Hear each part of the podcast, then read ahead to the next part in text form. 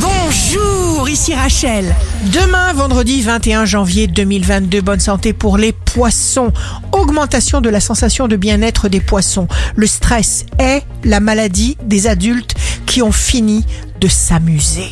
Le signe amoureux du jour sera le verso. L'énergie tourne, mouvement. On pourrait vous rassurer sur les sentiments que l'on vous porte. Si vous êtes à la recherche d'un emploi, le Capricorne, vous n'avez pas besoin de vous inquiéter de la rapidité des changements. Rien n'est trop grand parce que rien n'est impossible.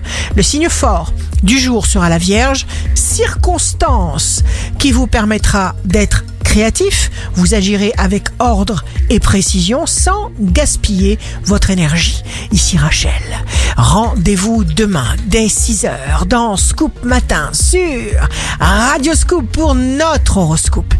On se quitte avec le Love Astro de ce soir, jeudi 20 janvier, avec le Sagittaire. Et surtout, n'oubliez pas de tomber amoureux. La tendance astro de Rachel sur radioscope.com et application mobile Radioscope.